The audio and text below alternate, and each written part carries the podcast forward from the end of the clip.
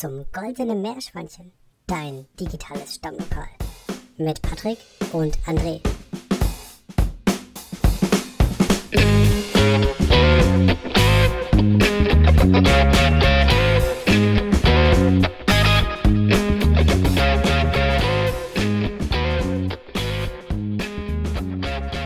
Du sag mal, André, eine Frage an dich, das gleich vorneweg.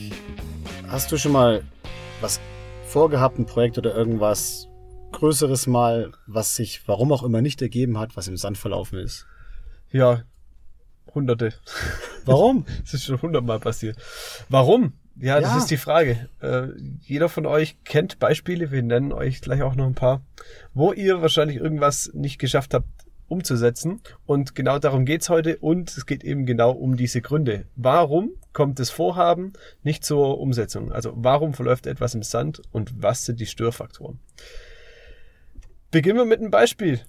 Lieber Patrick, du hast jetzt erst eine, beziehungsweise vor einigen Jahren ja jetzt schon eine Firma gegründet, die gerade so ein bisschen, beziehungsweise so richtig jetzt am Durchstarten ist. Es gibt viele Leute, die gerne eine Firma gründen möchten. Warum kommt es denn nicht dazu? Aus verschiedensten Ursachen, wie ich meine. Ich glaube, die meisten bleiben irgendwann mitten bei der Ideenausarbeitung hängen, sagen, ich habe eine tolle Idee, ich arbeite das bis zum gewissen Grad aus und dann kommt irgendetwas, das verschiedene Gründe für sie selber haben kann, weshalb die nicht weitermachen. Aber wir wollten, wir wollten ja gerade noch so ein paar allgemeine Beispiele anbringen, deswegen mal gleich der Boomerang zurück an dich geworfen. Was hast du noch für Beispiele? Also Gründen ist eins? Also was mir da direkt in den Kopf kommt, ist so das Thema Diät. Ich glaube, es kennt jeder, fast jeder. Jeder wollte bestimmt schon mal ein bisschen abnehmen. Da gehöre ich selber auch dazu. Und ja, was macht man, wenn man eine Diät machen möchte? Man beschließt, okay, ich äh, esse jetzt weniger, esse was anderes und so weiter. Nur irgendwie steht einem die Gewohnheit im Weg. Äh, man kauft sich irgendwelche Fitnessprogramme oder was weiß ich was und versucht es umzusetzen. Aber auch ganz oft scheitert es einfach. Ja. Ich kenne sogar noch alltäglichere Sachen, die, die ich teilweise sehr, sehr intensiv finde. Ich war vor einem Jahr etwa in der Buchhandlung gestanden und neben mir am Nebentisch stand dann ein Pärchen etwas fortgeschritteneren Alters. Sie nimmt eins der Bücher vom Stapel, liest sich so die Grobbeschreibung auf der Rückseite durch und meinte so, ach, schon sehr spannend. Ach, wenn man halt mal ein Buch zu Ende lesen würde. Atmet durch, legt das Buch weg und beide verlassen die Buchhandlung. Wunderbar, ja. Also ich glaube, ist so ein Klassiker. Kennt jeder aus dem Alltag. Ein Beispiel vielleicht noch. Wir hatten jetzt viel das Thema Arbeit in den letzten Podcast-Folgen. Darum soll es auch dieses Mal gehen. Und was die meisten von euch vielleicht auch kennen, ist so eine typische Besprechung. Irgendjemand macht den Vorschlag und sagt, ja, man sollte, man könnte mal dies und jenes tun. Oder ich habe da eine Idee und die sollte man tun. Und man bringt eben diesen Vorschlag ein, also diesen ersten Impuls, irgendwas zu tun. Und was passiert? In den allermeisten Fällen, es verläuft einfach im Sande. Ja. Und genau um diese Beispiele geht's heute und wir gehen das Ganze mal wirklich auf den Grund und schauen uns an, wo kommt es her, warum sind wir so, wie reagieren wir und wir wollen wirklich auch herausfinden, wie können wir das Ganze besser machen, wie kommen wir zur Umsetzung. Genau. Und wie vor allem schaffen wir es dann dadurch auch, dass ein viel größerer Prozentsatz wirklich diesen Sprung vom Vorhaben zur Umsetzung schafft. Ja, fangen wir mal an mit so einem richtig unangenehmen Thema. Das heißt, äh, erlernte Hilflosigkeit, ein Begriff aus der Psychologie, der lässt sich grob wie folgt definieren, dass man sagt, man hat eine gewisse Anzahl an negativen Erfahrungen ähm, gemacht und dadurch eine Überzeugung entwickelt, wo man sagt, also ich kann eigentlich meine eigene Lebenssituation, egal in welchen Bereichen das ist, eigentlich nicht wirklich ändern. Die Fähigkeit habe ich verloren. Und irgendwie glaube ich auch, dass ich da auch nicht mehr die eigene Verantwortung habe, für mich selber da irgendwie zu schauen, dass ich vorankomme. Also es ist eine Sache, die doch sehr, sehr unangenehm ist, die aber viele Menschen haben. Und wir gehen da auch gleich noch mal ein bisschen tiefer rein. Das, was wir in den Beispielen genannt hatten, da gibt es schon einige, die wirklich genau auf diese erlernte Hilflosigkeit anspielen. Also letzten Endes habe ich aktiv unterbewusst irgendwie eine Hemmung entwickelt für mich, Dinge umzusetzen. Teilweise scheitert das schon beim ersten Impuls, wie am Beispiel mit der Buchhandlung. Wie, wie ganz konkret angewandt auf dieses Beispiel muss man sich die erlernte Hilflosigkeit vorstellen? Was sind da, was ist da in dem Kopf von so einer Person, die sagt, jawohl, äh, ja, man sollte halt mal wieder ein Buch zu Ende lesen. Ja, die erste Frage ist die, wer ist dieser Mann? es ist so. Also, das ist dieses Wegschieben von sich selbst, diese Aussage, wenn man ein Buch zu Ende lesen würde. Ich meine, die Ursache ist bei mir dann, wenn ich in der Freizeit in der Lage bin, mir mein Buch zu holen, dann habe ich vielleicht auch die Freizeit, irgendwann mal mir ein Buch dann noch durchzulesen, Stück für Stück. Das heißt, ich kann auch überlegen, warum ich es nicht schaffe. Mhm. Vielleicht sollte ich nicht irgendwie die ganze Zeit nur Fernseh schauen, mhm. beispielsweise. Ist es so ein Wegschieben von Verantwortung auch? Ich glaube, es ist ein Stück weit Wegschieben von Verantwortung. Ich meine, ich könnte genauso gut sagen, wenn ich halt mal ein Buch zu Ende lesen würde. Warum mache ich das nicht? Ja, das klingt halt unangenehm. Nur wenn ich das regelmäßig mache, bei vielen Themen im Alltag, wenn man halt hier das und das machen würde, ja, wenn man halt einfach so seine Gewohnheiten aufgeben könnte, mhm. dann rede ich zum Beispiel mit diesem Wort immer so in der dritten Person, als gäbe es die gar nicht oder als wäre die zumindest nicht hier in diesem Raum präsent, ja. Mhm. Es gibt aber noch andere Elemente, auch in diesem Satz, wenn man halt mal ein Buch zu Ende lesen würde, die noch so in so eine, in so eine andere Definitionsfolge fallen, die magst du, glaube ich, mal kurz erklären. Ja, also da geht's eher um was Sprachliches. Aber ich, ich sehe es eher so als Indikator. Mhm. Wenn man auf die seine eigene Sprache oder auf die Sprache von anderen hört, dann merkt man ziemlich schnell, ob da wirklich auch das Potenzial da ist, dass, dass etwas umgesetzt wird. Merkt man ziemlich schnell? Merkt man ziemlich schnell. Merken wir, merkst du, wir. Voll der geile Trigger, ne? Ja. Also. also das eine ist natürlich die erlernte Hilflosigkeit. Die spielt, denke ich, immer eine Rolle. Das andere ist, es gibt so ein Wort, das heißt Verpisserwörter. Verpisserwörter sind so Wörter, die, wenn sie ausgesprochen werden, eigentlich dazu führen, dass dein, dass es Gegenüber schon merkt, okay, so ernst ist die Absicht jetzt vielleicht auch nicht. Beispiel, dieses Mann, dieses kleine Wörtchen Mann. Mann sollte.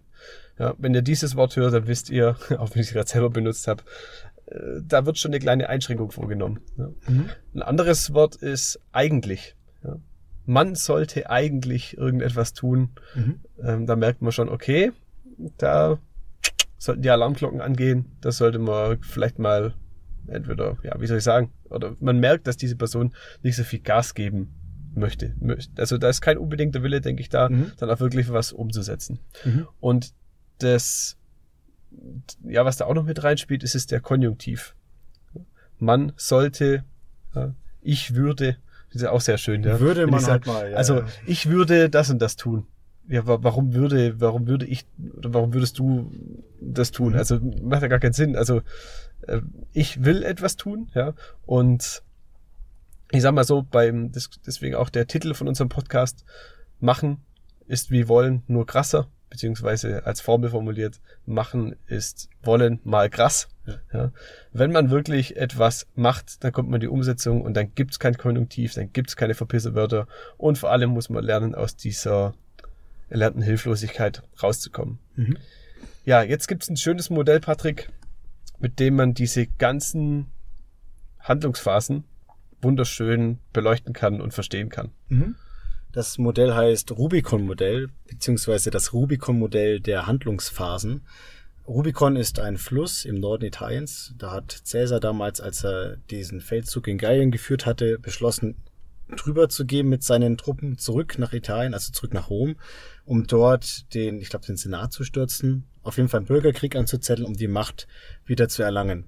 Und da ist auch dieser berühmte, dieses berühmte Zitat von ihm entstanden, dieses Alia jacta est, also der Würfel ist gefallen, weil er gesagt hatte, als die über den Rubikon drüber sind mit den Truppen, gab es eigentlich kein Zurück mehr. Die wussten, jetzt gehen wir dahin und jetzt werden wir diese kriegerische Auseinandersetzung haben, was auch immer das bringen wird. Und hier geht's auch darum, dass wir in diesem Rubicon-Modell Schritte sehen mit einem, mit einem, wie soll ich sagen, mit einem Fluss dazwischen, kann man sagen, oder mit einem deiner Stufe, wo es dann wirklich schwierig wird. Mhm. Du hast vier Phasen. Die erste Phase ist die Phase des Abwägens. Ja, also welche möglichen Handlungsschritte oder welche Handlungsmöglichkeiten habe ich denn? Nummer zwei ist dann das Planen, zu sagen, okay, diese nehme ich, diese eine, und damit will ich auf jeden Fall in die Tat gehen. Jetzt kommt das ganz Kritische. Jetzt kommt der Sprung von Schritt zwei zu Schritt drei. Schritt drei ist einfach nur die reale Durchführung. Ich handle. Ich mache das wirklich. Und das ist nicht dieses, ich handle und sage das, sondern das ist wirklich die aktive Handlung. Und der vierte Schritt wäre dann, der, der Bewertung einfach letzten Endes, um zu schauen, ja, wie ist das gewesen, wie kann ich das resümieren für mich und so weiter. Ich glaube, dass viele Menschen wirklich genau diesen Sprung von zwei auf drei nicht schaffen. Manche bleiben vielleicht sogar wegen der erlernten Hilflosigkeit in eins schon hängen. Mhm. Und andere bleiben an zwei direkt am Ufer stehen und schaffen diesen Schritt rüber auf drei nicht. Mhm. Wie würdest du jetzt die Buchdame einordnen? Ich würde sagen, die steht ziemlich am Anfang von eins. Die Abwägung ist da, weil sie ja schon für sich kommunikativ beschlossen hat, dass sie das Buch toll findet mhm. oder spannend findet. Mhm. Und dann bricht sie ab. Sehr ja. frustriert eigentlich. Und wenn ich mir jetzt vorstelle, jemand geht in der Besprechung, hat eine Idee, eine tolle Idee, die vielleicht schon ein bisschen weitergedacht wurde. Also man hat diese Abwägungsphase, diesen ersten Schritt schon geschafft. Mhm. Man hat sich schon Gedanken dazu gemacht. Da kommt, also man hat die Planung sozusagen durchgeführt und dann scheitert es dann doch äh, in der Besprechung, wenn man seine Idee vorträgt und sagt, hey, hier, ich habe eine tolle Idee, das könnte so und so aussehen. Es wird einfach unter den Tisch gekehrt und man lässt sich vielleicht auch äh, ja, zurückweisen und äh, die Idee wird einfach nicht umgesetzt. Ja, da, mhm. hängt, da hängt es dann einfach auch wieder an der Durchführung, denke ich. Ja. Ein Stück weit. Ich kann ja länger dranbleiben. Ich kann wirklich dranbleiben und mich dafür einsetzen, ja. Mhm. Das fehlt dann, denke ich mal, nicht selten. Jetzt ist halt die Frage, es gibt auch andere Beispiele noch, wir hatten davor ja zu Beginn ein paar genannt, da gibt's ja noch zig andere Beispiele. Die Frage ist letzten Endes, glaube ich, die, was sind denn da so typische Gründe, Hintergründe, warum wir nicht von zwei auf drei kommen? Um es, also mal wirklich ganz allgemein gesprochen, ja. Das könnte zum Beispiel sein, dass ich in einer Komfortzone stecke und diese Komfortzone nicht verlassen möchte. Dass der Schmerz des Status quo im Vergleich zu dem möglichen Schmerz der Ungewissheit noch angenehmer ist. Mhm. Ich hasse meinen Job, aber die Ungewissheit, wenn ich was anderes mache, obwohl ich da richtig Bock drauf hatte, also diese Ungewissheit, die reibt mich mehr auf als der mich sehr aufreibende Job. Mhm. Also Komfortzone wäre ein Grund aus meiner Sicht. Ja, Was und beim, ja, beim, beim Lesen, beim, beim Buchlesen ist es ja auch so nicht das Buch zu lesen, ist deutlich einfacher. Man muss sich nicht konzentrieren, man äh, muss dieses Buch äh, nicht kaufen, man muss sich nicht mit den Inhalten auseinandersetzen. Stattdessen kann man sich einfach vor den Fernseher hocken und einen Film angucken. Ich muss nichts verändern, genau. Genau, das ist ja auch eine gewisse, gewisse Weise eine Komfortzone. Äh, Komfortzone. Die Komfortzone. Komfortzone. Komfortzone. Ja, das andere, du hast schon angesprochen, das Thema Angst, ist die Angst vor der Ungewissheit, denke ich. Mhm. Viele trauen sich nicht, eine gewisse Handlung durchzuführen, weil man nicht weiß, was auf der anderen Seite, das war in diesem Rubicon-Bild gesprochen, mhm. man weiß nicht, was auf der anderen Seite des Flusses wartet. Man, mhm. man weiß nicht, was kommt und schreckt dann zurück und sagt, nein, ich bleib lieber am, am Ufer stehen und gehe nicht rüber, ja, weil was es brauchen würde, um auf die andere Seite zu gehen, wäre Mut. Und da haben wir eine kleine Empfehlung für euch. Wir haben mal eine Podcast-Folge gemacht zum Thema Mut, Scham und Verlässlichkeit, äh, Verletzlichkeit, nicht Verlässlichkeit. Da gibt's eine richtig, richtig tolle Doku auf YouTube von Brainy Brown. Und da geht's genau darum, dass man Mut aufbringen muss, um etwas äh, zu erreichen. Ja. Patrick zeigt mir gerade, es ist die Folge 15. Gut. Was, was haben wir denn noch? Mir fällt gerade noch eins ein. Äh, etwas, was, glaube ich, in allen Lebenslagen immer ein riesengroßer Punkt ist, mit dem sich, glaube ich, jeder auseinandersetzen sollte. Das machen wir beide zum Beispiel gerade auch persönlich in vielen Bereichen. Das Thema Glaubenssätze. Was habe ich denn für Glaubenssätze, die mich positiv, vor allem aber auch negativ in verschiedensten Bereichen triggern? Wenn ich mir vorstelle, dass ich auch bei meinem Gründungsversuch immer wieder im geschäftlichen, vor allem aber auch im privaten Umfeld Zögernisse, Zweifel, auch Kritik erhalten hatte, dann nagt das natürlich an mir. Und ich habe mir überlegt, was wie stehe ich dazu? Und dann habe ich mal meine Glaubenssätze angeschaut. Ich habe lange überlegt, warum soll ich das machen? Ich bin doch kein Unternehmer. Also ich habe das ja nicht gelernt, studiert, ich habe ja kein Zertifikat als Unternehmer. Warum soll ich das machen? Ich bin ja gar nichts als Unternehmer. Mhm. Ich habe ja keine Ahnung davon. Ich, das ist, hat was mit Sport bei mir zu tun. Bin ich denn hier jemand, der Sportprodukte entwickeln kann? Habe ich da irgendeine Existenzberechtigung in dieser Position auf mhm. dem Markt? Und da, da kommen noch viel, viel mehr Glaubenssätze dahin. Ne? Ich bin da nicht gut genug für, ich bin nicht weit genug für, es ist nicht professionell genug. Keine Ahnung. Mhm. Das sind Sachen, die mir so wahrscheinlich niemand sagen würde, die mir vielleicht auch der Markt so nicht zurückgeben würde, die ich mir aber selber sage. Mhm. Oder nicht sage, aber die halt in mir dann arbeiten. Und mhm. wir haben, glaube ich, beide bei uns gemerkt, im privaten wie auch in solchen Bereichen, wo es ums Geschäftliche mal geht, dass wir wirklich, wenn wir unsere eigenen Glaubenssätze mal Stück für Stück dort entschlüsseln, in der Lage sind, auch mal so ein bisschen zu gucken, woher kommt das? Wie und wie kann ich mich mit diesen Glaubenssätzen, ich sag mal, versöhnlich auseinandersetzen, damit ich diese Glaubenssätze transformiere in positive. Also keine Ahnung. Gibt's bestimmt viele ja. Möglichkeiten. Letzten Endes kann man sagen, Kopfsache bei allen dreien. Die ja. Angst, also für, Komfortzone. Ja, für mich ist so ein Glaubenssatz auch immer wie so eine Art Schalter. Also man, man kann sich das vorstellen, glaube ich, wie so ein Schaltschrank. Da sind eine, eine Million Schalter drin und diese Schalter sind bei jedem Mensch anders gestellt. Also entweder auf eins oder auf zwei sozusagen, auf an oder auf aus, wie auch immer. Und diese Glaubenssätze entscheiden, glaube ich, darüber, wie wir handeln. Bei dir ist der Glaubenssatz, ich schaffe es, ein erfolgreicher Unternehmen zu werden.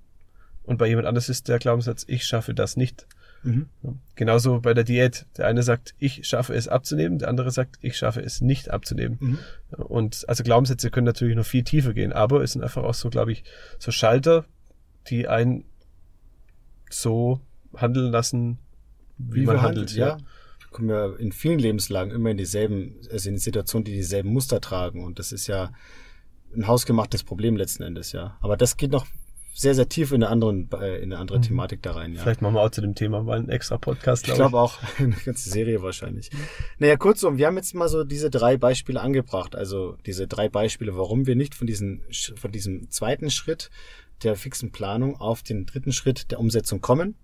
Also Komfortzone verlassen, Glaubenssätze, die uns prägen und auch die Angst vor Ungewissheit. Es gibt bestimmt auch noch viele, viele andere. Vielleicht fallen euch auch noch einige dazu ein, die ihr auch gerne einbringen könnt indem ihr zum Beispiel in die Kommentare schreibt bei uns auf dem Post, bei Instagram oder so, oder uns auch gerne mal eine E-Mail schreibt. Sag mal, wir sind ja immer so konstruktive Jungs und auch ein bisschen, wie soll ich sagen, äh, fressbegierig, deswegen ähm, haben ja, wir jetzt. immer ein paar Leckerlis parat. Und haben wir denn ein paar tolle Leckerlis jetzt hier, um dir hier am, äh, am, am Empfangsgerät die Möglichkeit zu geben, doch irgendwie ziemlich schnell mal diesen Sprung von zwei auf drei zu schaffen. Ja, wir können, also wir werden jetzt mal ganz konkret. Jetzt haben wir euch praktisch den Käfig gemacht und jetzt kommt direkt mein Leckerli Nummer eins. meine oder eine meiner absoluten Lieblingsregeln, wo ich mich auch selber immer danach beurteile, ist die 72-Stunden-Regel. Beispiel, ich habe eine Idee, etwas zu tun. Zum Beispiel, ich möchte. Ich möchte das erste Mal CrossFit machen ja, ich möchte erstmal CrossFit machen, ich möchte abnehmen und so weiter. Und was muss ich unbedingt einhalten, damit ich überhaupt eine Chance habe, erfolgreich zu werden, diese, diese Sache umzusetzen? Das, das ist einfach nur diese ganze Sache innerhalb von 72 Stunden umzusetzen. Also es gibt eine sogenannte 72-Stunden-Regel. Das ist eine Faustformel, die ist auch anerkannt, die also wissenschaftlich anerkannt, nachgewiesen, mehr oder weniger, ja, auch, also, und die sagt eigentlich aus, wenn ihr wirklich die Chance haben möchtet, euer Vorhaben umzusetzen, dann tut es innerhalb von drei Tagen, innerhalb von 72 Stunden, weil wenn ihr es nicht schafft, es innerhalb von 72 Stunden umzusetzen, dann beträgt die Chance, dass ihr es wirklich schafft, nur ein Prozent. Mhm. Und es gibt ein Zitat, das da ganz gut dazu passt. Ich glaube, es ist von Kästner. Er sagt, es gibt nichts Gutes, außer man tut es. Also, dann kann man vielleicht noch ergänzen, außer man tut es und beginnt innerhalb von 72 Stunden. Mhm. Finde ich super. Das ist auch bei vielen Seminaren so gewesen, wo auch wir waren, wo auch der Coach gesagt hat, ey, es sind so und so viele Leute hier, die jetzt zwei Tage hier alles aufgesogen haben, begeistert mitgemacht haben, strahlend in den Pausen darüber reden. Ich sage euch eins, hat er gemeint. Innerhalb von drei Tagen müsst ihr anfangen. Wenn ihr nicht anfangt, sofort umzusetzen, zu machen, die ersten Erfolge zu feiern damit, dann könnt ihr das vergessen. Mhm. Knallhart. Nächstes Beispiel, oder was heißt nächstes Beispiel? Zweites Leckerli, ist auch wieder etwas mit Zahlen, und zwar die 90%-Regel. Also ich würde mich da jetzt nicht so an dieser 90, an dieser Zahl fixieren. Es geht darum, wenn ich etwas vorhabe, beispielsweise ich möchte einen Diätplan mal für eine Woche durchziehen, dann kann ich sagen, ich ziehe das durch, voll und ganz, jeden Tag nur dies und das und diese anderen Zutaten oder äh, Nahrungsmittel sind verboten. Ich habe einmal einen schwachen Moment oder ich bin unterwegs und kriege nichts anderes ran. Ist dann doch irgendwie wieder so ein ungesundes Brot mit irgendwas drauf, Nutella oder so im Hotel. und dann weiß ich, super geil, ich habe es mal wieder nicht geschafft. Der Frust ist groß, Mhm. es ist alles doof für mich. Das kannst du vermeiden, indem du dir selber eine gewisse Kulanz einbaust. Deswegen die 90%-Regel. Also dieser Schwellwert, dass ich sage, diese 10% Kulanz erlaube ich mir. Ich, ich sag mal so, das lässt dich strategisch in deiner Planung das verzeihen, wenn du halt diesen in Anführungszeichen Ausrutscher hast. Du kannst ja auch sagen, dass du 60-40 machst, also zumindest über den 50% bleibst am Mhm. Anfang um mal zu sagen, ich habe jetzt, egal, und wenn es nur 51 Prozent der Zeit war, in dieser Woche, echt mal in die, Richtung, in die Richtung Diät gearbeitet und echt viel, viel mehr erreicht als die ganzen Wochen, Monate, Jahre zuvor damit. Das ist ein guter Anfang und dann kann ich da Stück für Stück bis an die 90 Prozent heranarbeiten. Vielleicht auch, wenn ich es dann perfektioniert habe, auch an die 100 Prozent. Aber es ist besser als zu sagen, diese Woche 100 Prozent, ganz oder gar nicht. Ein kleiner Fehler, zack, vorbei. Frustration groß. Ja. Ich komme nicht mehr ins Handeln. Es gibt so ein, vielleicht kennt ihr das, wenn ihr euch mit Ernährung und Sport auseinandersetzt. Es gibt den Cheat Day. Das Mhm. kennen viele Leute, die da ins Fitnessstudio gehen. Äh, einen Tag in der Woche darf man essen, was man möchte. Und ich denke, das ist auch genau das, was du sagen möchtest mit dieser 90%-Regel. Also ein von Mhm. sieben Tagen lasse ich alles mal gut sein, achte nicht drauf, mich perfekt zu Mhm. ernähren, sondern hau einfach mal rein und genieß und sammel an diesem einen Tag die Motivation für die nächsten sieben, äh, sechs Tage weiterzumachen. Genau, ganz genau. Und das geht auch in allen anderen Bereichen. Super. Ich würde sagen, Jetzt haben wir doch ganz schön wieder was äh, da zusammen erzählt. Ne? Mir fällt nichts mehr ein. Hast du noch was? Nee, wir, ich denke, wir haben gemacht. haben wir. Ja. Krass. Machen ist wie machen ist wollen mal krass. Mega. In diesem Sinne wünschen wir euch auf jeden Fall noch eine geile Zeit und bis zur nächsten Folge. Bye bye.